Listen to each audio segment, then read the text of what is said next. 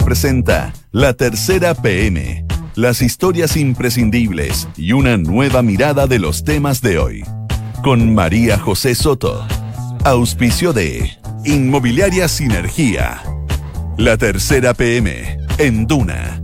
Sonidos de tu mundo. Dos de la tarde y dos minutos. ¿Cómo está? Bienvenido a la tercera PM en este lunes 23 de diciembre de 2019. Un año que se acaba, ya se acaba, ya se acabó, ya. A esta hora 34 grados de temperatura. Espero que no esté usted comprando los regalos ahí con la presión, porque con calor es lo peor. De hecho, se espera para hoy una máxima de 35 grados y mañana ya el 24 de diciembre se relaja un poco más la cosa, entre 11 y 30 grados. Vamos de inmediato con los principales titulares porque las notas ya están listas para que usted las lea en la tercera punto, punto Hoy el presidente Sebastián Piñera promulgó la reforma constitucional en la moneda que habilita el proceso para establecer una nueva constitución, es decir, para empezar todo este proceso que esperamos que dure lo menos posible. Llegó al final la presidenta de la UDI, Jacqueline Van Rieselberg, que había dicho que no venía, etcétera, etcétera. Dejó una teleserie, pero no, no saludó a delante de todos no saludó a Mario Desborde, todo el mundo así, uh, hay, virales de la gente como viendo ese momento. Muy divertido. Fue, en todo caso, una presencia transversal. Llegó, por ejemplo, Ricardo Lagos, Claro, claro, como encontrarse con la ex y no saludarla, una cosa así. Bueno, llegó el expresidente Ricardo Lago, faltó el Frente Amplio, faltó el presidente del Senado Jaime, Jaime Quintana, eh, faltaron también otros líderes de la ex nueva mayoría. Bueno, ¿Qué, fue el comidillo un poco de esa cita de hoy al mediodía en La Moneda y qué comienza con esta promulgación? Y hablando de constitución y esta convención constituyente que va a diseñar la nueva carta fundamental, ¿podría ser la opción paridad de género en escaños reservados? Bueno, hay un tema muy interesante que usted puede leer. Es probable que ella se haya enterado del famoso informe Big Data que el gobierno entregó a la fiscalía y que se supone que tenía información súper relevante sobre las manifestaciones, influencias extranjeras en, la violencia, etcétera. Bueno, después de que supimos que era básicamente una recopilación de comentarios y análisis de figuras, de medios de comunicación y hasta de estilos musicales. Con, con, reconocimiento internacional como Telesur de Venezuela, como Mon Laferte, como Imael Serrano, como el Gary Medel, como, el K-pop. Bueno, resulta que ha sido difícil, después de la reacción que hubo en general a este informe, eh, encontrar al autor de este documento. ¿Quién lo hizo? Lo entregó la moneda, pero ¿quién lo hizo?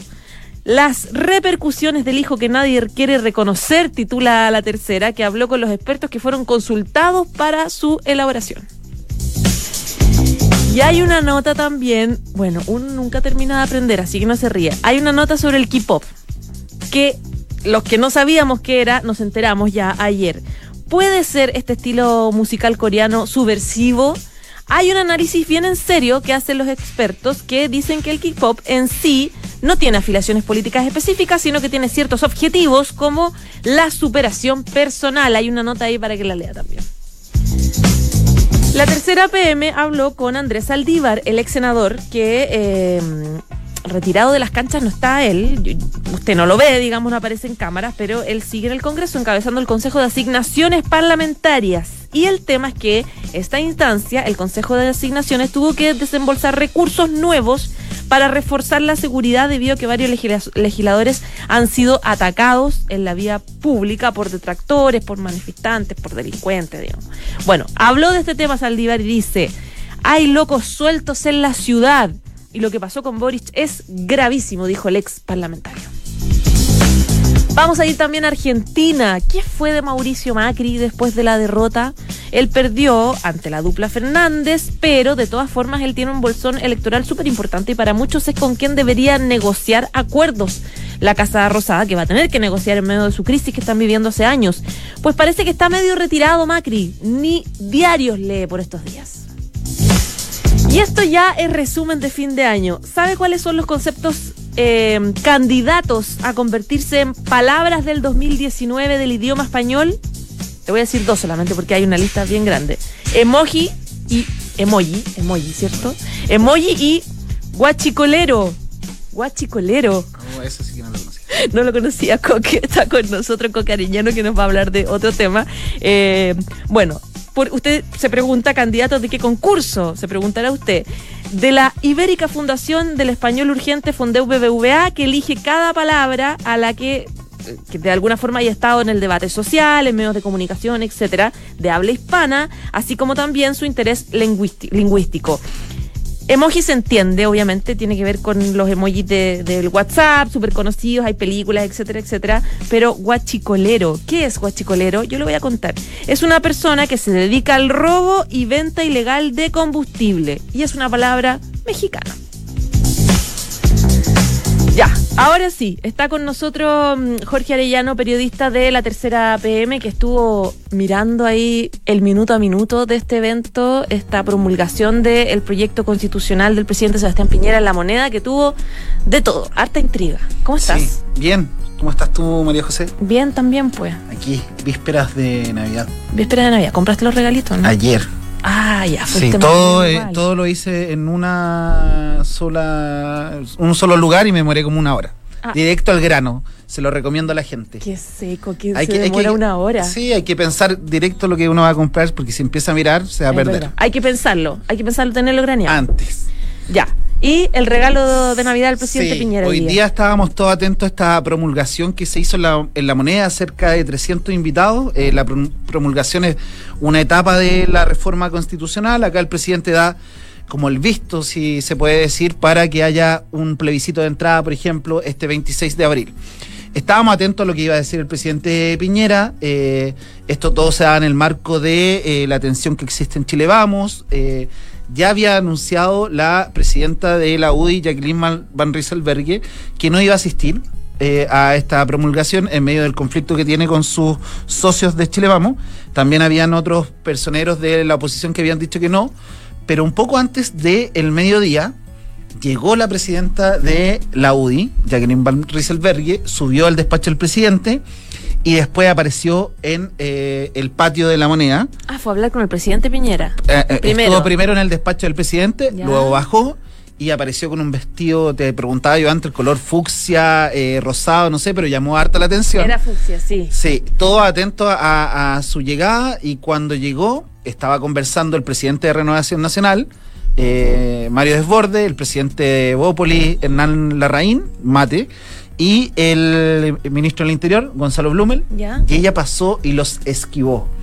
Eh, exactamente. A los dos. A los tres, en un principio. Blumel, Blumel y la Reina Mate. Y la Reina Mate. los esquivó a los tres eh, y se fue. Están todas las cámaras ahí, es como ponerle el. Eh, lo, comentábamos, ahí, está, el video. A quienes puedan ver el streaming, está el video exacto donde ella pasa de largo sin saludarlo. Y claro, no se ve ahí, pero, pero tú tenías una grabación donde se escucha los... Uh. Sí, de, los asistentes cuando pasó. Eh, finalmente ella se sentó al lado de Hernán Larraín eh, eh, Mate lo tuvo que saludar y se sentó al lado de Heraldo Muñoz, el presidente del PPD, que sí asistió, pero finalmente nunca se dirigió la palabra con el presidente de Renovación Nacional, Mario Desborde, y tampoco con Blumel. Así que hay un momento de mucha tensión hoy en día en las huestes oficialistas, eh, declaraciones de uno y otro lado. Eh, y eso fue en parte lo que marcó hoy día eh, esta promulgación de este proyecto reforma constitucional que nos ha tenido tantos días siguiéndolo con atención. Claro, claro. Ahora, eh, eh, hubo harta gente que no llegó también, que, había adelantado que no iba a llegar, como Jaime Quintana, como el Frente Amplio. Todo el Frente Amplio no asistió. Eh, básicamente lo que ellos plantearon es que, eh, bueno, el presidente no formó parte del acuerdo, pero también ellos cuestionaron que se hiciera esta ceremonia en momentos en que hay, han ocurrido muchos eh, casos de violencia, eh, de vulneración a los derechos humanos, según ellos dicen, sobre todo por lo que pasó el día viernes, donde vimos una imagen súper fuerte eh, de, un, de un auto de, de carabinero atropellando a un manifestante, este copamiento que se llamó, donde hubo cerca de mil personas en la Plaza Italia. entonces el Frente Amplio se excusó de ir bajo este argumento Tampoco lo hizo el presidente del Senado, Jaime Quintana, quien eh, esta semana distrital, él se encuentra en su región, en la Araucanía, pero luego de que el presidente habló en este discurso, dijo que el presidente había desaprovechado la oportunidad para eh, llamar a la gente, a los ciudadanos a participar y que se había encargado durante su discurso solamente a decir lo que él esperaba de eh, la nueva constitución. Quintana al discurso de Piñera. Claro, él lo hizo a través de sus redes sociales y ahí planteó que el presidente había desaprovechado la oportunidad y que había dicho lo que él quería sobre la constitución, desaprovechando un momento histórico que, que él señalaba. Tampoco asistieron eh, gran parte de eh, los presidentes de la nueva mayoría, eh, de la ex nueva mayoría. No fue ni presidente PS ni PPD finalmente. fue el presidente del PPD, fue Heraldo Muñoz y fue el presidente de la democracia cristiana, Fuad Chain, pero no fue, por ejemplo, Álvaro Elizalde del Partido Socialista. Así que fue una, una ceremonia de dulce y agraz para el gobierno porque efectivamente hubo representantes de la oposición pero no estuvieron todos los que me imagino que él esperaba y a, quienes invitó. Ahora, en el marco de lo que viene, de las negociaciones, las conversaciones, ¿tiene alguna, alguna importancia el hecho de que haya muchos detractores a la actitud que tomó el presidente Piñera de promulgar esto? ¿O es solamente parte del recordatorio y, no va a influir, digamos, lo que... A mí me parece que no va a influir mayormente eh, el debate, la discusión se ha, estado alojada fundamentalmente en el Congreso. Eh, ahora es en el Senado donde se va a decidir respecto de estos proyectos, eh, bueno, primero en, la Cámara, perdón, pero luego en el Senado respecto de estos proyectos complementarios para ver el tema de escaños reservados, para ver el tema de mayor participación de independientes y para ver también el tema de la paridad de género, que es, lo que finalmente desató esta pugna que hoy en día hay en eh, eh, Chile Vamos. Así que yo creo que nos va a afectar mayormente. Era una, una ceremonia bastante histórica, se mostró un, un video de de casi dos minutos respecto de todo lo que fue el proceso de negociación. Eh, estuvo presente el expresidente Lagos, tú lo nombrabas. Lago. ¿Habló Lagos? ¿Dijo algo? Sí, eh, eh, valoró este, cambio luego de 30 años de retorno a la democracia. Él, un expresidente muy republicano, no podía faltar a, a, este, a este evento y hay que, hay que estar atento a lo que, a lo que pueda pasar con esta, estos elementos complementarios que no quedaron dentro de esta reforma que hoy día promulgó el presidente Piñera y que va a seguir dando que hablar sin lugar a dudas. ¿Con qué en términos formales que viene ahora? Porque el presidente tiene que hacer el llamado a, plebiscito en el fondo. Claro, se firma un decreto, eh, ese decreto eh, hace que efectivamente eh, entre, entre toda la como los pasos que, que tiene que seguir para que haya el 26 de abril este plebiscito. Eh, recuerden también que se tiene que organizar una, franja electoral eh, donde se los quienes están a favor y quienes están en contra de eh, la nueva constitución van a tener que ponerse de acuerdo respecto de quién va a ser el que va a liderar, eh, por ejemplo, eh, los espacios que se van a conceder para, para esta franja. Creo que son de siete minutos y medio cada uno, se hablaba de 15 minutos en un principio. Eh, y bueno, eso, esa es como la primera, la primera etapa. una etapa en que, en que también, por ejemplo, el CERVEL tiene que acomodar el padrón, tiene que dar un padrón preliminar. Eh, para ver quiénes pueden participar. Eh, y una vez ya firmado el decreto del presidente, ya no pueden haber, por ejemplo, eh, cambio de domicilio electoral. O sea, la persona, la persona que ya no lo hizo, ya no, lo, no, puede cambiarse de domicilio electoral, así que va a tener que votar en el lugar donde actualmente está inscrito. Ya, pues muchas gracias, te felicito por tus regalos, bien comprados, todo en una hora. muy bien, muy bien. que estés súper bien, chao, chao. Esto es La Tercera PM con María José Soto.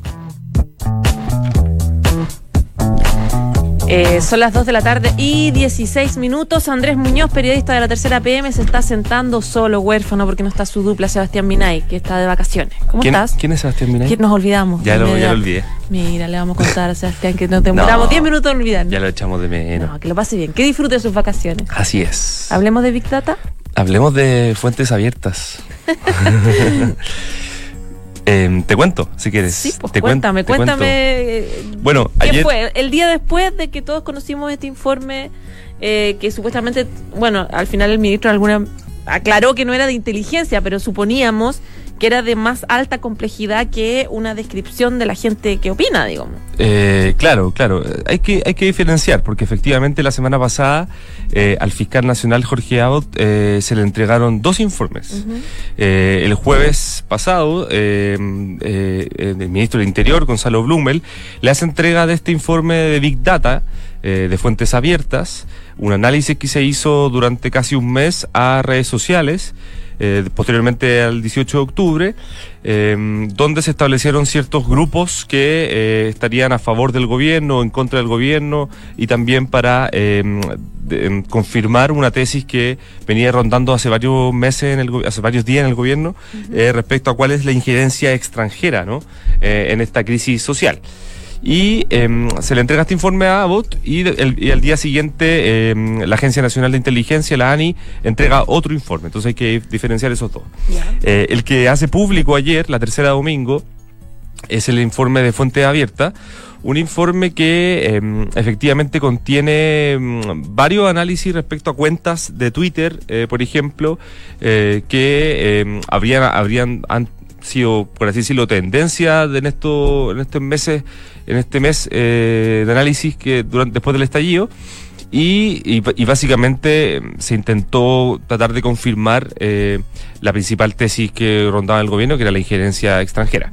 Eh, hoy día en la tercera PM lo que intentamos mm, realizar fue saber el día después, como tú bien dices, y nos encontramos con, eh, con varios expertos con los que hablamos, al menos dos, que nos contaban de que em, la moneda hace varios meses había llamado a algunos, algunos centros de estudio, algunos, algunos, algunas universidades, para pedirle ayuda en este tipo de informes em, y que varios, de hecho dos personas, eh, Jorge Pérez y eh, Bárbara, se me olvidó su, su, su apellido, Espérate. pero que son de la Universidad de Chile, Ya. eh, se- desestimaron la invitación del gobierno, de hecho hubo una reunión con personeros de gobierno, porque efectivamente ellos encontraban que la tesis que se quería confirmar no era no era apta este, este mecanismo de Big Data y análisis de redes sociales, eh, y que muchos lo encontraban poco útil y, y no, y no, no idóneo, eso es la palabra que ellos me dijeron,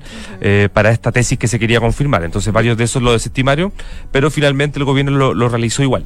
De hecho, eh, citando la misma nota que hicieron ustedes, el Jorge Pérez, que es eh, del Departamento de Comunicación de la Universidad de Chile, les dice, ah, no, pues dijo en Twitter, explicaba Sí. un poco, él mismo reveló que le pidieron ayuda. Él dice a un grupo de científicos, la, a un grupo de, de científicos, La Moneda, post 18 de octubre, nos pidió inteligencia Big Data que confirmara la influencia de redes sociales en los desórdenes. Les dijimos que no pagaran por humo porque seguro algún chanta vendería lo que ellos querían comprar y harían un papelón. Exacto. Eh, Bárbara Poblete, es el, otro de la- el nombre de la, otra investigadora que trabaja con Jorge López, ¿no? Eh, Pérez, perdón. Y eh, lo que nos explican ellos dos, eh, Ba- Ba- Bárbara principalmente, es que eh, este, este tipo de informes lo puede hacer cualquier persona hoy día. Eh, eh, son fuentes abiertas, efectivamente, cuando hablamos de fuentes abiertas son datos que, que se pueden extraer de redes sociales, básicamente de, de forma pública. Sí. Establecer, por ejemplo, un- en una cuenta de Facebook donde, donde estudió esa persona, que la tiene, etcétera. Y em, lo que ella nos dice es que este tipo de informes se puede hacer con varias herramientas que existen hoy día eh, de forma pública eh, y de fácil acceso para cualquier persona en, en Internet. Em, y que de hecho son varias las empresas que em, usan esta herramienta Y esa, esa era la información de alta complejidad que dijo Blumel, el ministro Blumel, que es información de alta complejidad. Eh, sí, eh, lamentablemente el, el ministro Blumel se refirió la semana Como que pasada. se casó con esa frase. Sí, como que se casó con esa frase, porque la, la voy a leer. Dice, después de la reunión con Abbott, eh, Blumel dice que se entregó información extraordinariamente sofisticada a partir de análisis con tecnología de Big Data, con tecnología de la información, que dan cuenta de antecedentes que son importantes para la investigación penal. Chuta. Y claro, eh, bueno, viste tú también en redes sociales eh, las críticas que se han hecho respecto a que, porque uno, de- uno de los grupos que se identifican en este análisis eh, son personas eh, jóvenes principalmente que están en contra del gobierno y que han tuiteado Claro. eh, de forma eh, sucesiva durante estos días en contra del gobierno y se establece un perfil de que coinciden que varios de ellos son fanáticos, por ejemplo, del K-pop. Eh, la música coreana. Coreana, Coreana, claro. Eh, y ahí eso ha sido hazme reír de, en redes sociales. Y hoy han llegado una cantidad de memes que me acuerdo y me da risa. A mí también, a mí también. Eh, y espérate, y hoy día Blumel le preguntaron y no quiso responder, como que se anduvo arrancando, porque la, el tema es quién lo hizo, que evidentemente nadie quiere decir ahora quién lo hizo, porque seguramente para qué, en el fondo, para qué la Nadie quiere cargar con ese. Claro. Claro. eh, bueno, efectivamente, hoy día el ministro Blumel, después de la ceremonia eh, donde se promulgó la el proceso constituyente, fue consultado por las críticas y por la autoría y se retiró del lugar. Escuchó la pregunta, me contaba Paula Catena, la- nuestra periodista la tercera en La Moneda, que escuchó la pregunta y se retiró, no, no quiso responder. Eh, lo que sí pudimos eh, constatar hoy día es que eh, la autoría, por ejemplo, desde la SECOM, nos dijeron en privado, eh, no la conocían, eh, no saben quién lo hizo ni tampoco conocían el contenido. No pasó por sus manos. La Secretaría de. Comunicaciones, Y ya claro. es raro, ¿cómo no va a pasar por la SECOM? Un, Claro, entonces... un se- informe como, finalmente como recopilación de datos de redes sociales. Y ellos trabajan en eso, digamos. también. Eso es claro, puede ser pa- parte de su pega, ¿no? Eh, y hoy día se, se establece que podría venir efectivamente de eh, la ANI, la propia ANI, a pesar de que no es el informe que se entregó la, la semana pasada, eh, o también de Interior. Entonces, mm, claro, se, se, se- se asigna más responsabilidad de Interior porque finalmente el ministro Blumel fue el que le entregó la semana pasada a Abbott. Andrés, el informe de la ANI, que es secreto, que no lo puede divulgar nadie, que lo recibió el ministro, el fiscal Abbott y tiene que Sí. mantenerlo con, eh, Con reserva, con solo... total reserva. ¿Alguna vez lo vamos a conocer? Porque es de inteligencia y podría ser más interesante a la hora de descubrir influencia y, y quién está detrás de un montón de cosas que pasaron desde el 18. Tengo entendido que esa reserva la tiene que leva- levantar la ANI. Eh, no, el fiscal nacional solamente lo puede leer. Eh, de hecho, lo leyó, parece, y eh, no lo puede entregar para una investigación penal en curso. Eh, entonces, claro, hay que ver finalmente si es que se levanta el secreto, si es que no se puede. Ahí desconozco un poco cuál es el- la ley específicamente, pero, pero eh, creo que tiene que pasar por la ANI. Bueno, ya veremos. Veremos qué pasa, veremos si se sigue bailando K-pop en la moneda. ¿A ti te gusta el K-pop? No, no lo conozco tanto. Música Mira, lo coreana. están pues, a bailando Lucho allá afuera. gusta, mira, lo Lo está están bailando, bailando. sí. Revolucionario. Parece que hay un, joven, K-pop. un joven subversivo allá afuera. Ya, pues Andrés, Que muchas bien. gracias. Chao. chao. En Duna Escuchas, la tercera PM, con María José Soto. Ya, vamos a seguir hablando del... No, no vamos a seguir hablando de política. Vamos a Argentina, a hablar de política, pero Argentina. Para eso estamos con Valentina Jofre, que es periodista de Mundo de la Tercera. Vale, bienvenida. Hola, gracias. Ya, eh, Mauricio Macri. ¿Qué fue de Mauricio Macri después de la derrota? Porque durante la campaña se habló mucho de que él eh, podría tener un rol muy importante como líder de la oposición y podría ser que finalmente se siente a conversar con el presidente Fernández, no así con Cristina Fernández, que Claro. ni siquiera lo miró a la cara, no le, hizo un- un- la gran Jacqueline Van eh, y- y- pero sin embargo Fern- eh, Fern- Alberto Fernández sí ha mostrado cierta actitud de diálogo con, Sí. con Macri y en general con la oposición. Eh, entonces hay mucha expectativa respecto de quién va a tomar esa batuta en una instancia de crisis donde se necesita eh, llegar a diálogos en el Claro. Congreso, etcétera. Pero Macri parece que no está muy dispuesto. Por ahora, ese rol fuerte en la oposición que se espera, eh, por ahora todavía no, al menos hasta los primeros meses, no sabemos cuánto. Eh, hoy día el diario La Nación sacó una nota en la que habla de esta nueva vida de, de Mauricio Macri, en el que fuentes cercanas a- al expresidente dicen que él busca desintoxicarse de la coyuntura política por estos días, que de hecho no ha querido ni eh, ver las noticias, o sea, ni ver televisión, ni leer las noticias, ha estado súper desconectado. Eh, de hecho, en el- la semana pasada se dio un debate bien importante en el Congreso argentino en el que se aprobó el megaproyecto de Fernández de emergencia económica, que es como el gran triunfo de Fernández, el primer gran triunfo de Fernández en el Congreso, y que Macri ni siquiera se reunió ni conversó con ninguno de los líderes en el Congreso de su partido ni de la coalición eh, Juntos por el Cambio. Y que de hecho eh, prefirió viajar a Qatar, eh, eh, al- como que fue una invitación que le hizo el titular de la FIFA, Gianni Infantino, para viajar junto a su esposa a ver eh, la fase final del Mundial de Clubes entre Flamengo y Liverpool. Así En- que así... en otra, digamos, estaba sí, en otra. no estaba ni ahí, por así decirlo. Se, se quiso mantener afuera. Y también lo que dicen eh, fuentes cercanas es que él no va a hacer ningún comentario, que él quiere, quiere ser cauteloso en el fondo, quiere hacer una oposición responsable y por ahora se va a dedicar a descansar bajo perfil y tal vez más adelante retomar eh, esta agenda como opositora. Pero hay herederos después de las elecciones que podrían tomar una batuta de diálogo con la oposición. Sí, se dice que algunos exministros podrían, que, eh, sí, que algunos exministros del, del macrismo eh, podrían ocupar este sector en el fondo que se dice que Macri desde estos exministros estaría eh, al tanto de lo que está pasando, pero él personalmente no ha querido referirse nada, de hecho en redes sociales no publica, en Twitter su última publicación fue el 9 de diciembre, un día antes de de dejar el poder y fue en relación a las elecciones en Boca Juniors, porque él fue presidente de ese club. En el fondo se ha mantenido súper eh, súper distante. ¿Y eso será permanente en el tiempo o es solamente que se está tomando unas vacaciones? Sí, no, lo que dicen es que es que se, se está tomando vacaciones, eh, que de hecho ya se sabe que para Navidad va a viajar. Eh, o sea, justo después de Navidad él va a pasar la Navidad en una quinta que tiene en la provincia de Buenos Aires y después el mismo 25 va a viajar a Villa Langostura, que esto queda en la Patagonia Argentina, y ahí se va a dedicar a descansar. Eh, dicen los medios que su, rutina ahí es descansar y pasear por el lago junto a su familia. Y ahí se va a mantener hasta el 10 de diciembre, o sea, el 10 de enero, perdón. Ahora, Entonces, hasta esa fecha, eh, totalmente desconectado y feliz él caminando por el lago con su familia, suena idílico, pero en el Congreso en Buenos Aires están pasando cosas muy importantes, como por ejemplo la semana pasada, este paquete económico de emergencia, donde, según leía, parlamentarios igual resistieron que no hubiese como una, un orden eh, más importante a la hora de coordinarse con el gobierno de Alberto Fernández, que finalmente fue Fernández el que envió este paquete y eh, fue complejo, por eso llama la atención. Por eso llama la atención que Macri no haya tomado eh, partido en el fondo, porque era un momento en el que la oposición tenía ahí, estaba esta, esta bandera, por así decirlo. Entonces llama la atención que Macri se haya, se, haya querido retirar un poco, pero sí se, se han contado acotados encuentros políticos. Macri se ha reunido con Miguel Ángel Pichetto, que fue su ex candidato a vicepresidente para la fórmula en la que perdió. También se ha reunido con el ex ministro de Transporte y con su primo, que es intendente de Vicente López, que se llama Jorge Macri. Esos han sido sus acotados, y entre otros, pero menos relevantes. Eso ha sido sus encuentros.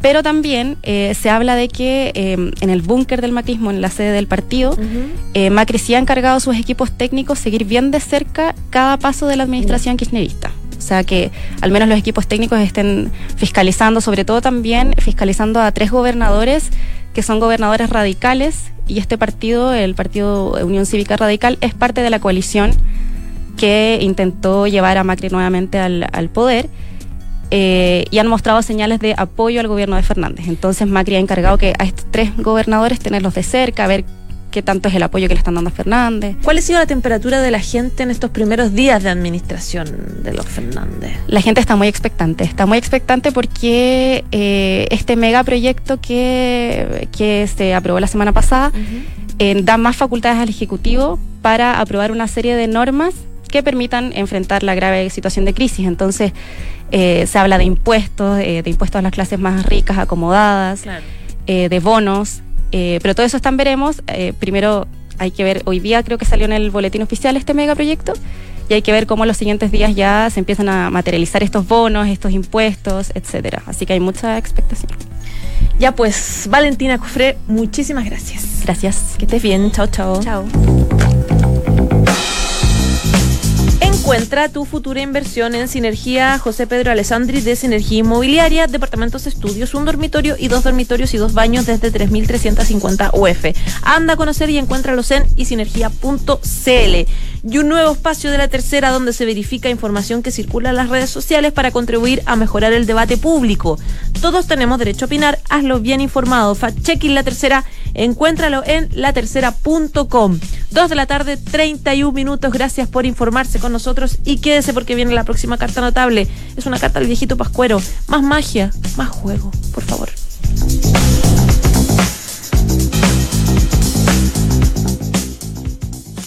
Tu futura inversión puede estar a la altura de todos tus sueños. Descubre Edificio Sinergia José Pedro Alessandri de Sinergia Inmobiliaria, un edificio ubicado a pasos de Plaza Ñuñoa y estaciones de Metro Ñuñoa y Chile, España con departamentos de uno, dos y tres dormitorios, con un diseño y espacios comunes que te sorprenderán. Búscanos en Waze como Sinergia José Pedro Alessandri o encontrémonos en isinergia.cl.